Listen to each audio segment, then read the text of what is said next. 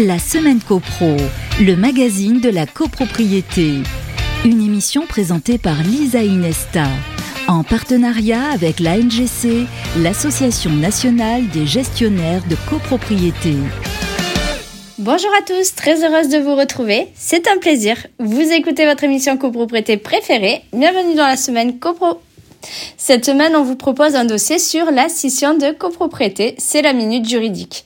Mais tout de suite, on commence avec l'actu de la semaine. La semaine copro, l'actu de la semaine.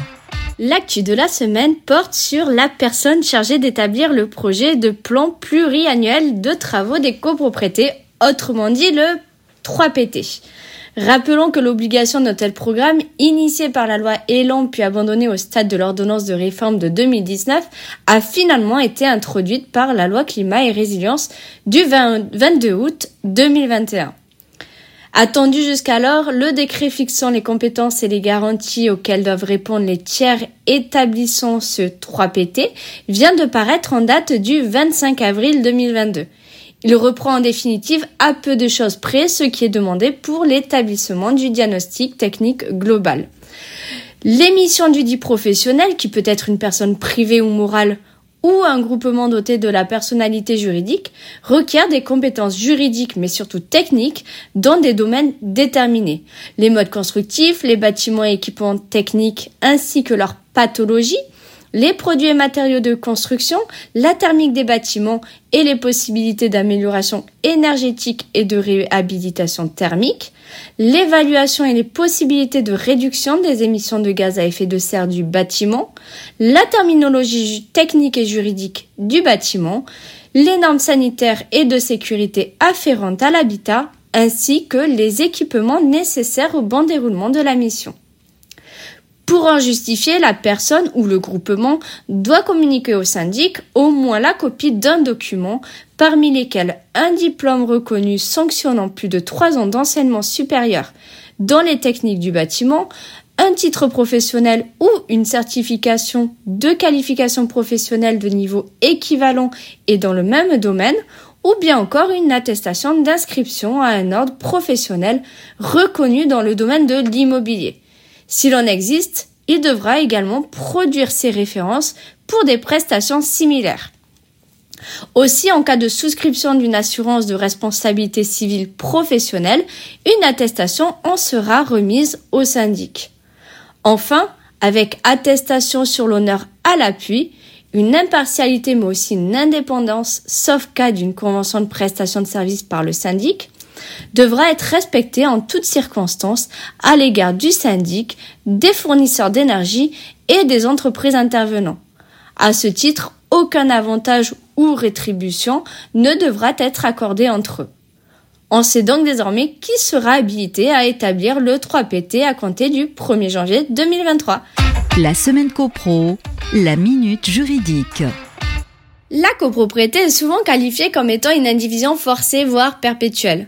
Pourtant, dans les ensembles ou groupes d'immeubles placés sous le régime de la copropriété, le législateur permet à certains copropriétaires de se retirer, de se distraire volontairement du syndicat initial. Il s'agit de la scission, aussi appelée division de copropriété, réglementée à l'article 28 de la loi du 10 juillet 1965. Le cas le plus courant est celui dans lequel le syndicat est composé de plusieurs bâtiments appartenant à un ou plusieurs copropriétaires.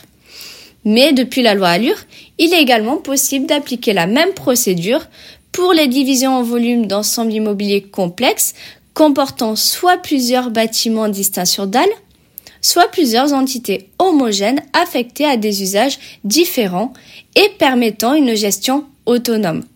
Ce sera donc l'hypothèse de copropriété mixte à la fois horizontale et verticale, voire même exclusivement horizontale selon les cas.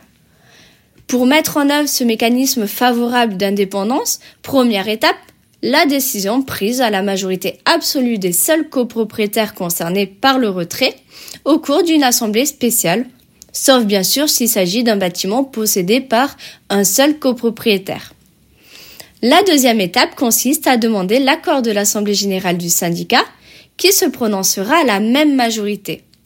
À cette occasion, le ou les copropriétaires demandeurs devront démontrer que la division du sol est réalisable et préciser les conséquences matérielles et pécuniaires de ce retrait, en particulier s'agissant des parties communes.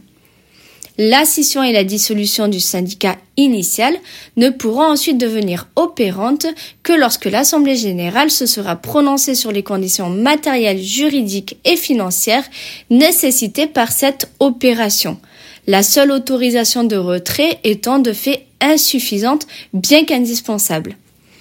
Le ou les nouveaux syndicats éventuels doivent également se prononcer sur les adaptations voire modifications du règlement de copropriété et de l'état de répartition des charges primitifs afin de tenir compte de la nouvelle situation.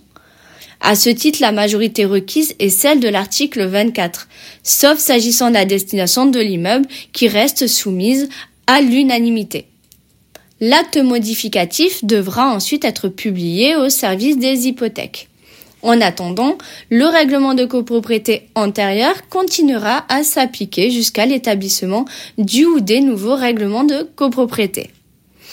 Concernant la répartition des dettes et des créances du syndicat initial, la question est réglée par le grand 2 de l'article 28, qui nous dit que les créances du syndicat initial sur les propriétaires anciens et actuels et ces hypothèques sur les lots sont transférées de plein droit au syndicat issu de la division auquel le lot est rattaché selon les mécanismes de la subrogation. Les dettes du syndicat initial, quant à elles, sont réparties entre les syndicats issus de la division à hauteur du montant des créances du syndicat d'origine sur les copropriétaires qui ont été transférés au syndicat issu de la division.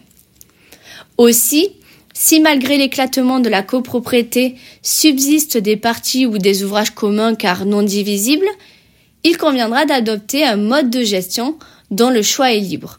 Toutefois, pour ce faire, le même article souffle que l'Assemblée générale du ou des nouveaux syndicats peut décider, non pas la majorité absolue, mais uniquement simple, la constitution d'une union de syndicats prévue à l'article 29 de la loi. Enfin, la scission devra être régularisée par la signature d'un acte de partage avec ou sans soult, qui sera ensuite publié en vue de le rendre opposable au tiers. Concernant la partie fiscale, la loi SRU a supprimé le droit de partage dans le cadre d'une telle scission.